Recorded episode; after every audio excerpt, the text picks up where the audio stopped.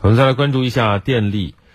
北半球夏季来临了，现在呢，多国却出现电力供应紧张的局面。像日本政府时隔七年向家庭和企业提出了节电要求，印度多地煤炭库存告急，加之连夜连日遭受到热浪袭击，电力紧张局面也进一步加剧。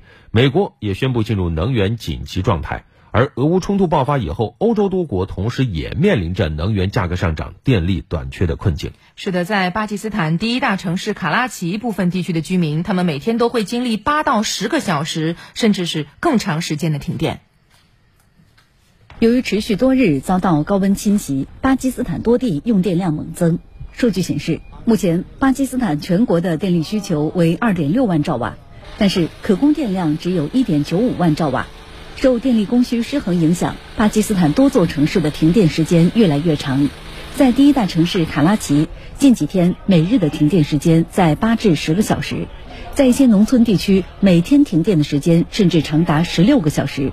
许多学生为了准备考试，不得不点蜡烛学习。据当地媒体报道，能源短缺导致巴基斯坦电力供需之间出现巨大缺口，供电机构只能呼吁民众节约用电。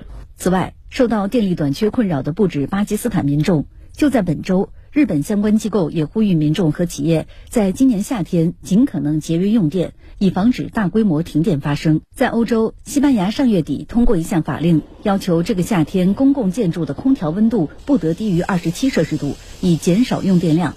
而美国电力部门则预测，随着美国今年夏天遭遇创纪录的高温和干旱，多个地区可能不得不实施轮流停电。